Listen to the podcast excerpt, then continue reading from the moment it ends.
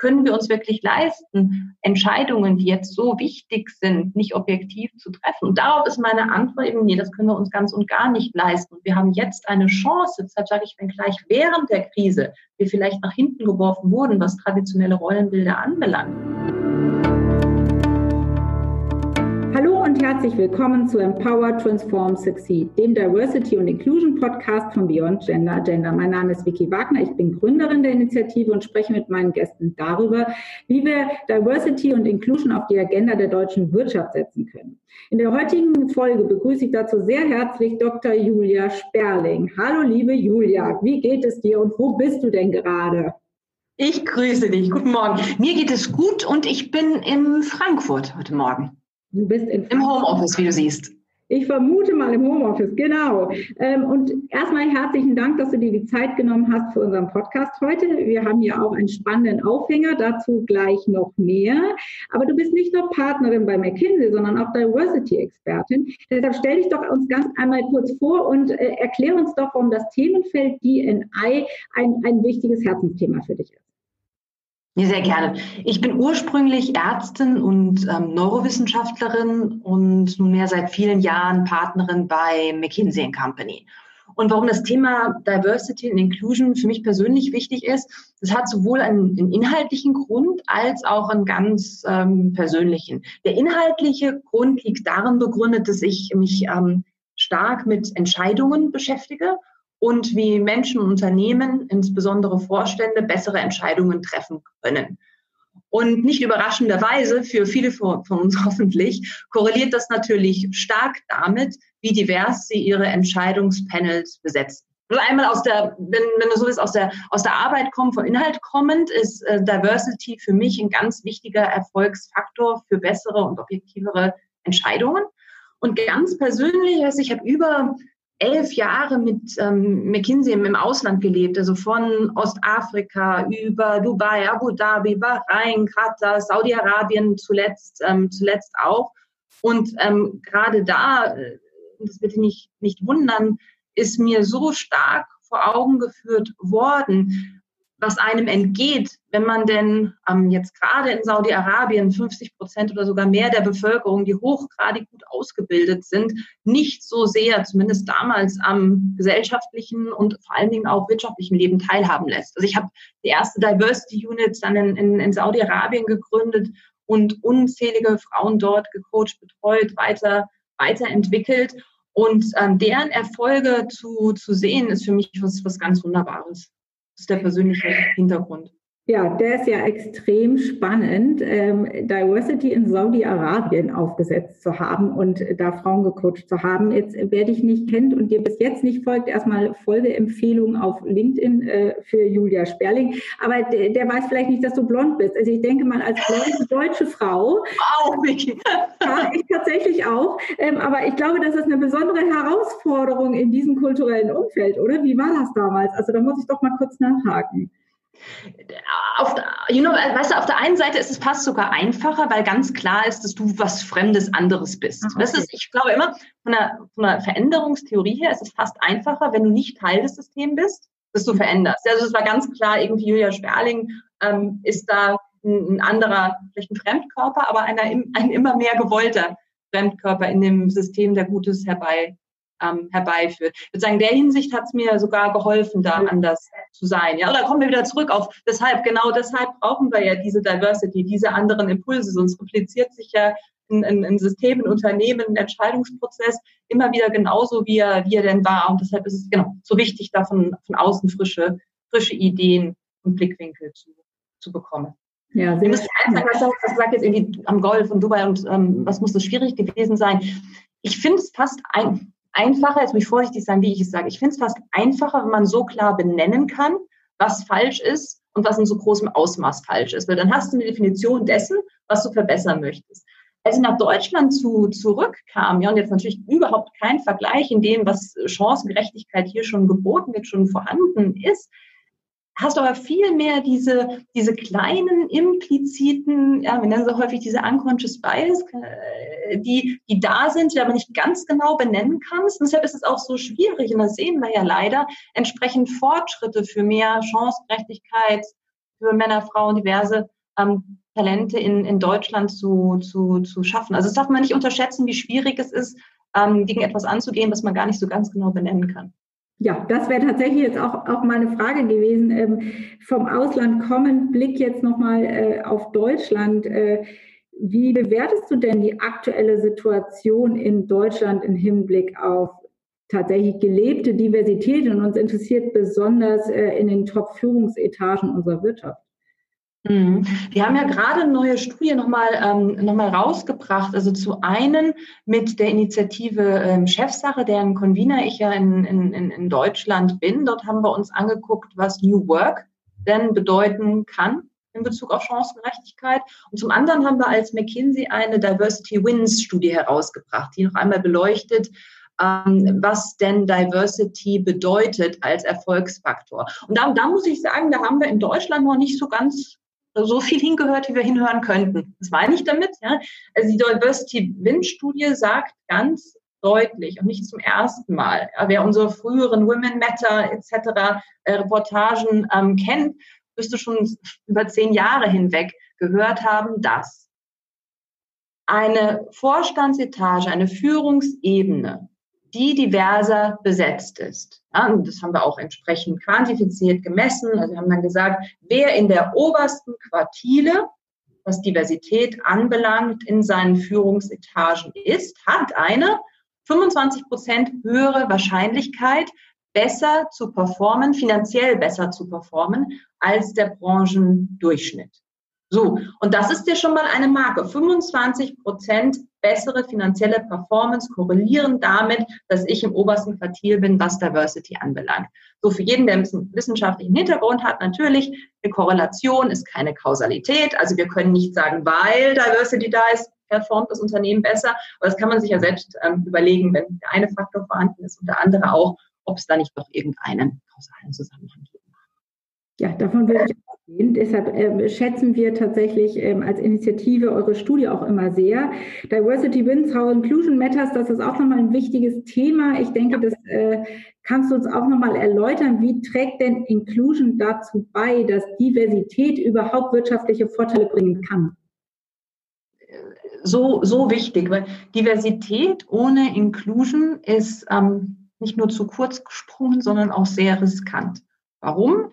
Wenn man die, also Diversität definiert an den richtigen Mix, die richtige Anzahl von Talenten mit unterschiedlichem Hintergrund, unterschiedlichem Geschlecht, Alter, Ethnicity, was auch immer dazugehört, ähm, zu haben. Und ähm, mir hat mal eine, eine ähm, Kollegin sehr schön gesagt, weißt du, Diversity bedeutet, you get invited to the party, also du darfst zur Party gehen. Aber Inclusion bedeutet, you're inviting, you're being invited to dance, also du darfst mittanzen. Und das ist genau der Unterschied. Diversity heißt lediglich, dass man den ersten Schritt gemacht hat, also dass man divers besetzt hat. Und Inclusion heißt, dass dann diese Talente, die man ausgewählt hat, auch tatsächlich in den Entscheidungsprozessen mit eingebunden sind. Und zwar auch nicht nur formal mit eingebunden sind, sondern dass deren Meinungen, Ideen auch tatsächlich gewollt und gehört, gehört werden. Ähm, es, warum sage ich, es ist riskant, nur Diversity zu haben? Man kann ja sehr schnell, wenn man nicht vom Business Case überzeugt ist, dann sage ich ja, da haben wir noch ein bisschen Nachholbedarf in, in Deutschland. Also wenn man vom Business Case so etwas überzeugt ist und denkt, na gut, dann besetze ich mal die ein oder andere Stelle anders.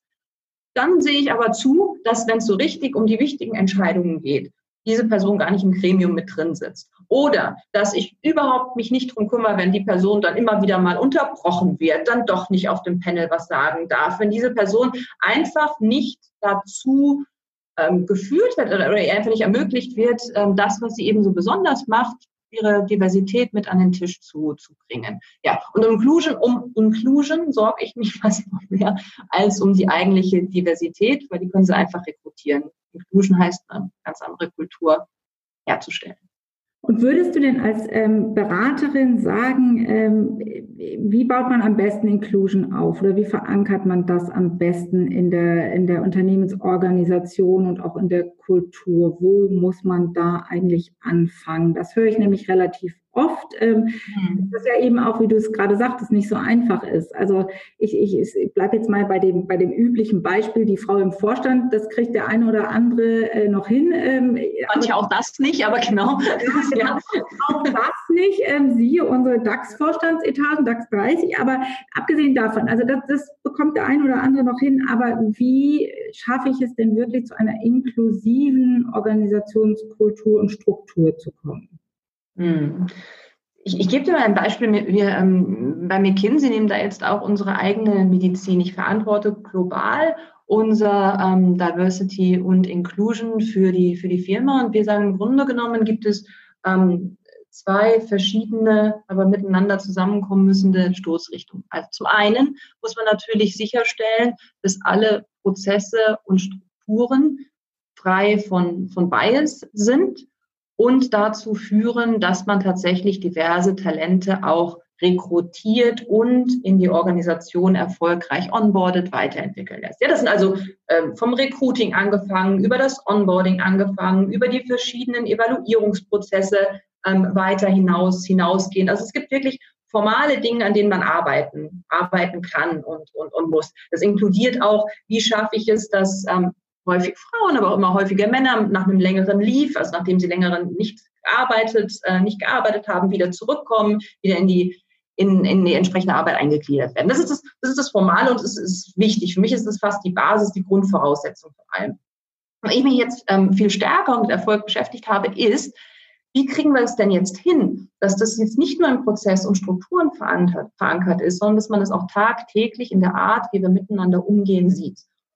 Und was, was, ähm, was wir jetzt da gemacht haben, wir haben einfach mal gesagt, grundsätzlich, äh, einfach mal gesagt, grundsätzlich möchten Führungskräfte durchaus inklusiv sein. Also wenn wir jetzt ähm, in Unternehmen gehen würden und fragen würden, would you like to be an inclusive leader, wären Sie gern ein inclusive yes. yes. Ja, also da sagt jetzt erstmal per se keiner, keiner Nein da. Das ist jetzt nicht irgendwas befre vielleicht befremdlich, was man kennt, aber also do you want to be an inclusive leader? Yes. Okay, gut. Also nehmen wir mal an, und das ist, das geht tiefer in ähm, so Verhaltenstheorien, als man, als man es jetzt denkt. Aber Motivation ist da. Also dann fragt man als nächstes, sind denn die Fähigkeiten da? Wird es vielleicht schon etwas schwammiger, aber grundsätzlich, wenn man sich nachher mal so anguckt, was es denn heißt, inklusiv zu sein, sind die Fähigkeiten häufig vorhanden. Hier und da muss man noch an, an Unconscious Bias Awareness etwas arbeiten, also an dem Bewusstsein, dass man diese Unconscious Bias trägt. Aber grundsätzlich hat man mal diese Fähigkeit, sich auch zu verhalten. Und dann wird spannend. Da muss man nämlich definieren. Und da scheitern die meisten dran. Was heißt es denn konkret? Also man kann hingehen, sie kann sich beschweren, die Welt ist nicht inklusiv, aber dann sage ich, dann definier es mir mal bitte. Dann sag mir mal bitte, was es denn ist. Und da wird es, wie gesagt, interessant. Das ist dann mit, ähm, schaut man nach diversen Meinungen im Raum. Sprich, wenn man diverse Talente vor sich hat und zwei von zehn gar nichts im Zimmer sagen, dann muss man eben als Inclusive Leader einmal hingehen und sagen, what do you think? was denkst denn du darüber? Oder was würdest du denn hier sagen? Stimmt es mit dir überein? Und eine Atmosphäre kreieren, in denen sich wirklich trauen, was zu sagen. Wenn man, und das werden vielleicht viele Frauen, auch statistisch ist es leider verifiziert, ähm, ähm, mir zustimmen, Frauen werden ohne dass man es bemerkt, einfach häufiger unterbrochen als Männer. Also wenn ich ein Inclusive Leader bin, dann höre ich halt mal genauer hin und gucke, wer ausreden darf oder wer nicht ausreden darf. Oder noch schlimmer, und es ist leider auch historisch belegt, dass Ideen, die eigentlich mal von diversen Talenten, auch von Frauen, aber von, von Minderheiten auch ähm, erdacht wurden, ganz häufig dann im zweiten Schritt von einer Mehrheit genommen wurden und als die eigene verkauft. Ja, das kennt man wahrscheinlich auch im Meeting. Also was macht ein Inclusive Leader wieder? Er hört mal oder sie hört mal ganz genau hin und guckt, wer war denn jetzt derjenige im Raum, der als erstes diese Idee hatte. Und dann kann man ja auch galant, wenn die dann zum zweiten Mal verkauft wird, sagen, ah, ich, ich sehe, du hast gut zugehört und das wurde ja schon gesagt. Also äh, was, was mir ungemein wichtig ist, sind diese tagtäglich eine präzise Definition des, was denn Inklusion für dieses Unternehmen tagtäglich bedeutet. Und wir arbeiten dann auch mit so kleinen Erinnerungen, ähm, Nudges etc. dran, dass ähm, im richtigen Moment dann die Lieder, die das möchten, daran erinnert werden, sich auch entsprechend so zu verhalten. Ja, super Tipps. Ähm, das ist, glaube ich, immer ganz wesentlich, weil es ist so das alltägliche Doing. Ne? Also das große ja. Konzept oder die ja. Strategie die lässt sich mit Mühe und Wille durchaus schreiben, aber dann die Umsetzung und dann auch wirklich das Umfeld zu schaffen, das ist wesentlich. Vielen Dank dafür den Einblick, äh, wie ihr es bei euch hinbekommt. Ähm, was mich jetzt auch interessieren würde, ist, ähm, eure neuesten Ergebnisse äh, kamen jetzt gerade mitten in der Corona-Pandemie raus. Mhm. Gibt viel Diskussion darum äh, oder darüber, äh, wie Corona letztendlich unsere Bemühungen für Diversity beeinflusst oder nicht, ob die in der Pandemie noch eine Wichtigkeit haben oder an Wichtigkeit gewinnen oder verlieren. Die, das Thematik DNI, äh, wie siehst du das? Ähm, bist du der Ansicht, dass Corona uns eher als Brennglas verdeutlicht, wo wir stehen und wir geben uns dann noch mehr Mühe in Deutschland? Oder ist es so das Gegenteil, dass es von der Wichtigkeit eher in den Hintergrund rückt, weil wir uns jetzt tatsächlich nur noch um unsere Gesundheit kümmern? Wie schätzt du das ein? Hm. Ja, Gerade, also gerade in Corona haben wir erst einmal erlebt, wie doch vielerorts zu Hause wieder klassischere Rollenmodelle etabliert wurden und wie auch Unternehmen mit gutem Grunde sehr fokussiert darauf waren, in der Krise zu überleben, weiterzumachen, etc. So. Jetzt fragt man sich aber, wie schafft man es denn in dieser neuen Welt, vor der wir stehen? Können wir uns da wirklich leisten, auf Talente zu verzichten? Können wir uns da wirklich leisten, diese 25 Prozent im Branchendurchschnitt zu äh, auszuperformen in der finanziellen Performance, indem wir eben nicht auf Diversity setzen. Also können wir uns wirklich leisten, Entscheidungen, die jetzt so wichtig sind, nicht objektiv zu treffen? Und darauf ist meine Antwort eben, nee, das können wir uns ganz und gar nicht leisten. Wir haben jetzt eine Chance, deshalb sage ich, wenn gleich während der Krise wir vielleicht nach hinten geworfen wurden, was traditionelle Rollenbilder anbelangt, haben wir jetzt die Chance, nach vorne, und zwar weit nach vorne geworfen zu werden, was neue Arbeitsweisen und andere Arbeitsweisen anbelangt. Also für mich ist ähm, New Work nicht für jede Berufsgruppe, nicht für jede Industrie zu, aber dort, wo immer New Work möglich ist, im Sinne von zeitlich flexiblen Arbeiten, räumlich flexiblen Arbeiten, Outcome, also das, was rauskommt, fokussiert halt eher als den Prozess. Ja, da können wir im Moment enorm, enorm viel aus der Krise mitnehmen, was dann wiederum dazu führt, dass mehr Talente ähm, im, im, im, im, Arbeitsprozess mit eingebunden werden können und führen können. Ja. Also ein groß, für mich liegt in der Krise eine große Chance, wenn wir es jetzt nicht komplett verschlafen, was natürlich immer ein Risiko ist. Ja, absolut. Und ich glaube, da braucht es den ein oder anderen Wachrüttler. Ja, deshalb haben wir auch den Wake-up-Call ins Leben gerufen, um genau das zu tun. Und dafür sind natürlich auch eure Studien sehr wichtig und auch die Arbeit bei der Initiative Chefsache. Ähm, ich denke, desto mehr Initiativen und Menschen da Seite an Seite kämpfen, äh, umso mehr können wir erreichen. Also das finde ich großartig.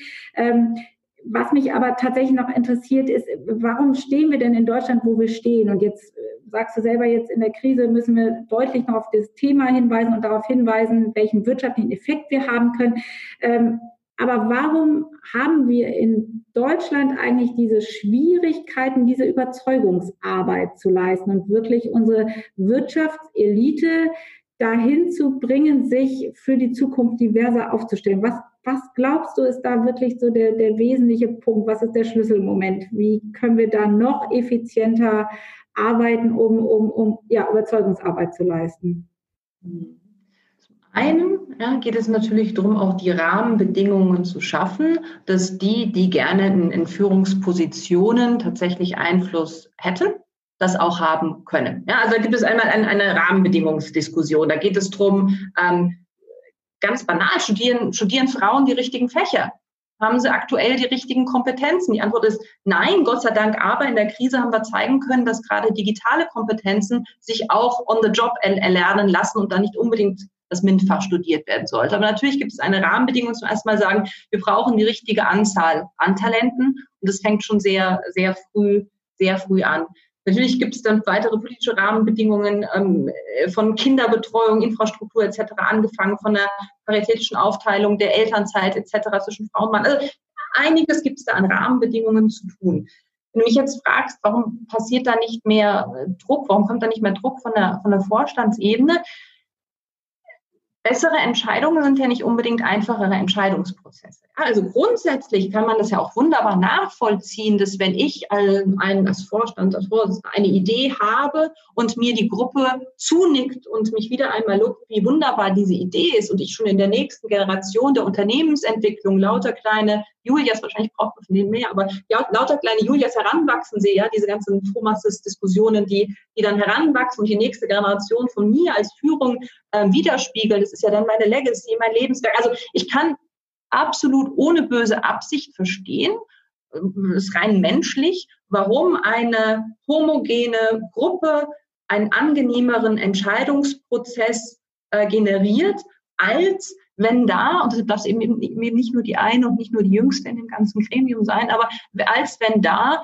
eben noch zwei, drei, vier, fünf andere Personen sitzen, die sagen, Moment mal, passt es denn wirklich? Mein Erfahrungshorizont hat mir gezeigt, das oder darf ich mal eine Frage stellen, die jetzt noch niemand gestellt hat? Oder wenn ich euch höre, fällt mir, also dieses, dieses Momentum, das reibt sich natürlich, das ist ähm, weitgehend unangenehm und, und weist einen vielleicht auf, auf eigene Fehler, auf eigene äh, Shortcomings hin ja, genau. Also von daher, ich glaube, es hat sowohl Gründe in den, in den Rahmenbedingungen, die wir hier in Deutschland ähm, haben, dass wir nicht die richtige Anzahl an Talenten in den richtigen ähm, Fächern vor uns haben, aber es hat auch ganz stark damit etwas zu tun, äh, wie homogene Gruppen einfach angenehmere Prozesse absolvieren.